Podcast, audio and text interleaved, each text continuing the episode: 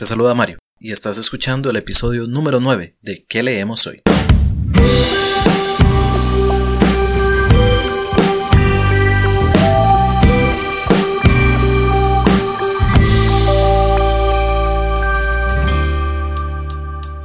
Hola nuevamente, qué alegría que estés por acá. Estás escuchando ¿Qué leemos hoy? Como bien sabes, ¿Qué leemos hoy? es un podcast bisemanal sobre libros y recomendaciones de lectura. Porque si sos un lector empedernido, así como yo, estoy seguro de que siempre andas buscando nuevas recomendaciones para agregar más libros a tu lista de pendientes de leer. Yo soy Mario. En Twitter podés encontrarme en arroba que leemos hoy CR y desde ya te invito a que me sigas en esa red social para que me contes sobre los libros que te estás leyendo, sobre libros que quieres leer y, por qué no, me des a mí también recomendaciones sobre qué podría yo leer. Y también desde ya te recuerdo que te des una vuelta por nuestro sitio web www.queleemoshoy.com donde podrás encontrar todos los episodios que he publicado de este podcast. Este es el episodio número 9. Hoy es domingo 31 de diciembre. Por lo tanto, hoy le estaremos diciendo adiós a este año 2017. Ya tenemos todo listo, así que comenzamos.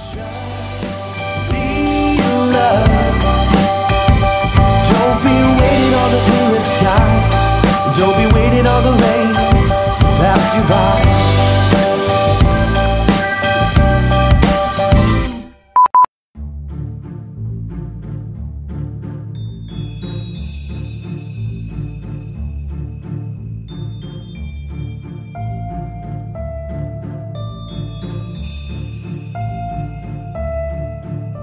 I wish held in her heart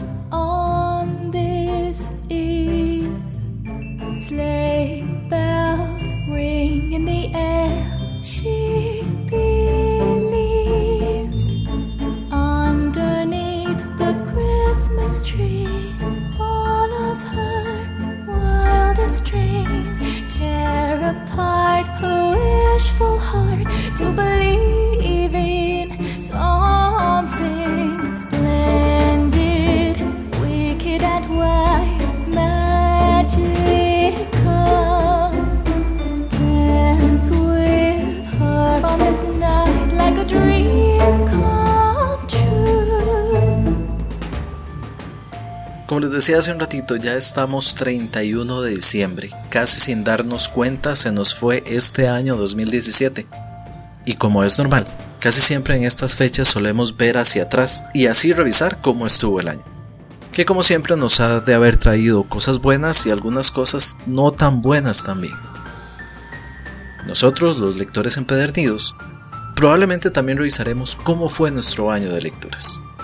Por eso, en este episodio número 9 de ¿Qué leemos hoy? Te quiero recomendar tres obras que me gustaron mucho y que leí en este año 2017. Antes de empezar, te cuento que soy un usuario asiduo de Goodreads. Si no sabes qué es Goodreads, te invito a que visites su sitio web www.goodreads.com. Como empresa pertenece a Amazon, pero Goodreads es un sitio web y también una aplicación móvil es un poco de todo. Es parte catálogo de libros, es parte red social, es parte tracker. Ahí puedes registrarte y anotar qué libros has leído, qué libros estás leyendo y también realizar reviews para que otras personas que te sigan, a manera de amigos en Facebook o en cualquier otra red social, puedan saber qué opinas sobre el libro que estás leyendo y también dar recomendaciones. Pues bien, te comentaba, yo soy un usuario asiduo de esta aplicación. Y de hecho, si quieres agregarme, puedes ir a goodreads.com slash m de Mario Chacón D y eso te llevará directamente a mi usuario. También en las notas de este episodio, que están disponibles en www.queleemoshoy.com slash 9, podés encontrar el link. Pero bueno, vuelvo otra vez al punto porque sigo desviándome del tema. Soy un usuario asiduo de Goodreads y normalmente a inicio de año existe esto que se llama Reading Challenge. La idea es que para iniciar el año te fijas una meta de lectura en cuanto a cantidad de libros que quieres leer.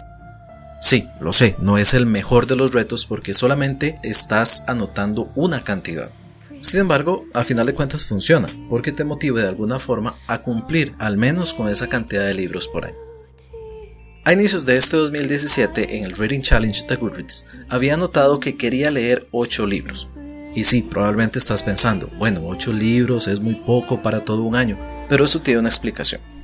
Parecen pocos porque la idea original que traté de hacer junto con mi hermano era leer todos los libros que pertenecen al universo de Canción de Hielo y Fuego de George R. R. Martin.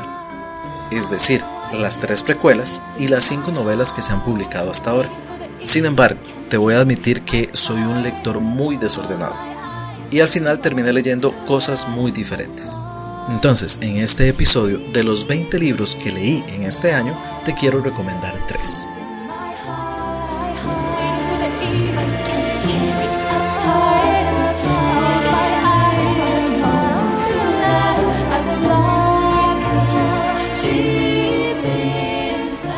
Como primera recomendación te tengo la novela o contranovela Rayuela del escritor argentino Julio Cortázar. Y en realidad acá no te voy a hablar mucho ni de Julio Cortázar, ni de la novela, ni de qué trata Rayuela, porque es probable que ya lo sepas, pero si no te comento que en el episodio número 8 de este podcast lo dediqué exclusivamente a esta novela Rayuela.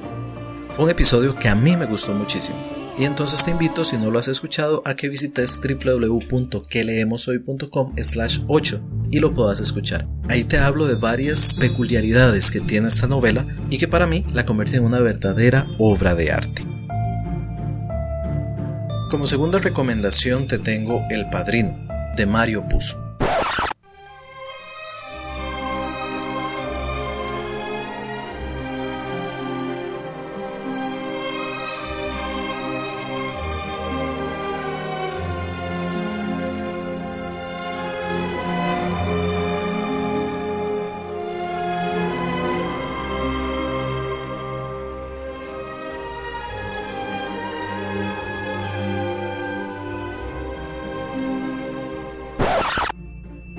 Mario Gianluigi Puzo, y me disculpo si estoy pronunciando incorrectamente el apellido, nació en New York en el año de 1920, hijo de una familia de inmigrantes italianos. Sus trabajos más famosos giran en torno a las acciones de la mafia en Estados Unidos. Pero además de escritor, fue periodista y guionista de cine. Ganador incluso de dos premios Oscar a Mejor Guión Adaptado en 1972 y 1974 murió en Long Island en el año de 1999 a la edad de 78 años. Esta novela de El Padrino es la más importante en toda la obra de Puss. Fue publicada originalmente en 1969, adaptada al cine en el año 1972 con una película homónima, que es, por cierto, considerada uno de los mejores filmes de todos los tiempos contó con la actuación protagónica y espectacular, si me lo preguntas, de Marlon Brando y también con la participación de Al Pacino. Fue ganadora de tres premios Oscar. En 1974 se filmó la segunda parte y en 1990 la tercera, todas dirigidas por Francis Ford Coppola con un guion adaptado por este y por el mismo Mario Puzo, autor de la novela original. En esta novela, Puzo nos mostrará, sin aspavientos, a don Vito Corleone, más conocido como El Padrino.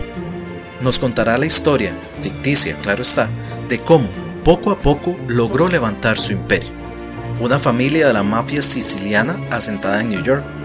Veremos, además, cómo la familia hace todo lo que sea necesario con tal de mantener su posición de hegemonía en esta ciudad. Aunque en el momento en que inicia la obra las principales familias mafiosas de New York estaban en paz, habrá un acontecimiento que detona un conflicto, por lo que acompañaremos a la familia Corleone y seremos testigos de cómo logran sobreponerse a estas adversidades. Es considerada una novela policíaca, aunque en este caso el mejor apelativo sería novela criminal, y cuenta aproximadamente con unas 600 páginas en su edición en español. Yo personalmente le di 4 estrellas en Goodreads, sin duda es un excelente libro. Tiene diálogos inteligentes, narrativa delicada y caracterización adecuada. Sin embargo, hay algunos subarcos que no considero que sean necesarios e incluso son un poco débiles. Debo comentarles que me acerqué a esta novela sin haber visto la película. pero entonces puedo decir que en este 2017 llené un vacío cultural importante en mi vida. Leí El Padrino y vi su película. Mi tercera y última recomendación de hoy es la novela El psicoanalista de John Katzenbach. Este autor nació en los Estados Unidos de América en el año de 1950. Es un periodista especializado en temas judiciales, lo que le ha sido sin duda de gran ayuda para su labor de escritor de thrillers psicológicos. De hecho, se nota en el dominio de las temáticas que toca, al menos al ojo profano como el mío. Katzenbach ha escrito al menos 15 novelas, tres de ellas han sido adaptadas a la gran pantalla. Volviendo a mi recomendación, El psicoanalista fue publicado originalmente bajo el título The Analyst el 29 de enero del 2002. Un año después, con más de 500 páginas, fue publicado en español y es probablemente el trabajo más conocido de este autor.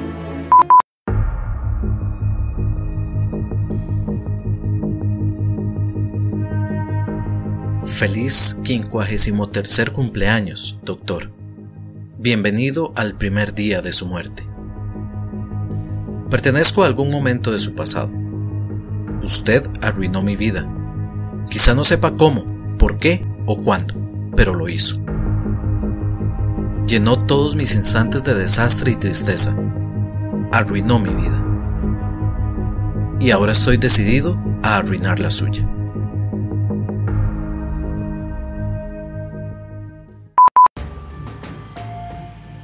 Así es como inicia la obra, por medio de una carta anónima que recibe nuestro protagonista, el psicoanalista Dr. Frederick Starks. En esta carta, el psicópata que firma con el nombre de Rumpelstiltskin le da al Dr. Starks un plazo de 15 días para descubrir su identidad o de lo contrario tendrá dos opciones. Suicidarse o permitir que destruyan la vida de algún familiar que está incluido en una lista adjunta a la carta.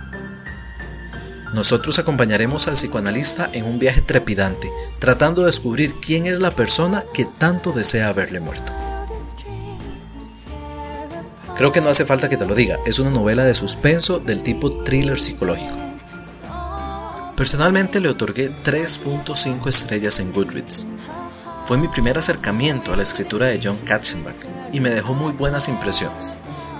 Sin embargo, en mi opinión, la forma en que se desarrolla la trama tiene dos puntos débiles, pero en momentos determinantes, los cuales no voy a comentar claramente porque no quiero hacerles ningún spoiler, no quiero arruinar la experiencia de lectura, pero sí decirte que el primero de esos dos puntos débiles me fue muy difícil de asimilar, porque a mi criterio rompió con cierta coherencia que uno de los personajes había demostrado durante toda la trama anterior. Entonces, en síntesis te puedo decir, es un muy buen libro, es muy entretenido, no se engancha totalmente a la lectura, claramente para aquellos que disfruten de thrillers psicológicos, y merece totalmente la pena su lectura. Además, en mi caso, fue una muy buena presentación por parte del autor. Y de hecho, en este momento una de mis lecturas actuales corresponde a otra de sus obras.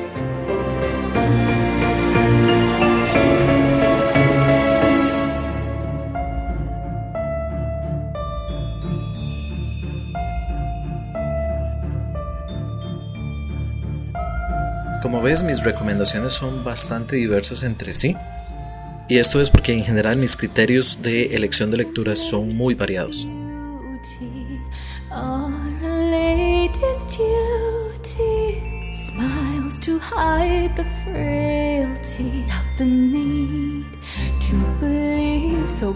Y bien, de todo corazón espero que este 2017 haya traído muy buenas lecturas para vos también y que el año que ya estamos prontos a iniciar, el 2018, te traiga aún mejores cosas.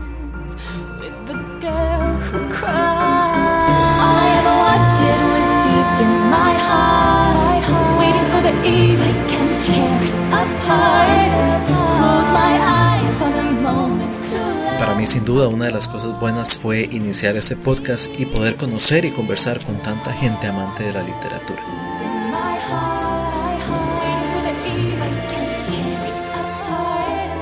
Mejores deseos para el año 2018 y que ojalá podamos seguir escuchándonos, podamos seguir leyendo y podamos seguir compartiendo nuestro amor por los libros.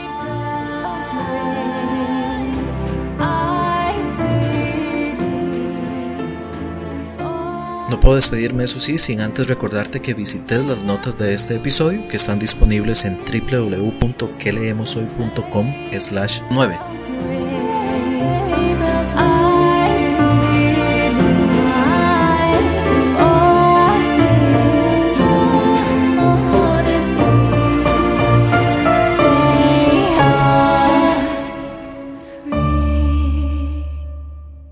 Number three is for me staring at my reflection, trying to see who I am through my own deceptions.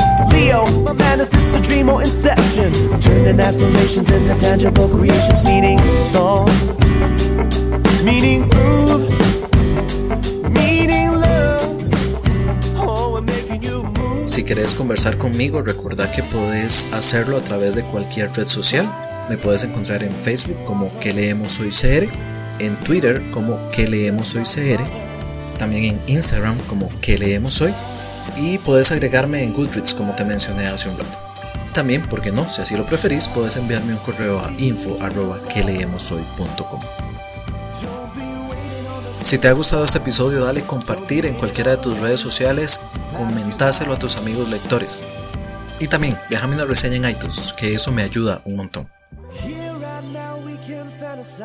Y bueno, ya que este es el último episodio del año 2017, quiero aprovechar para enviar un gran saludo al buen amigo Bosco del podcast A la Aventura, un podcast también sobre libros y lectura, y también a Rini del podcast Una dosis de ficción, a quien pudieron escuchar en el episodio anterior cuando hablamos sobre Rayuela. De igual forma, un gran saludo para David de Cine Reviews en español, para Andy de CryptoCast y para Laura, Pato Lopardo, Adrián y todos los demás amigos de la Unión Podcastera. De hecho, date una vuelta por ese sitio unionpodcastera.com, pues en el directorio encontrarás muchísimos podcasts en español de muy diversas temáticas.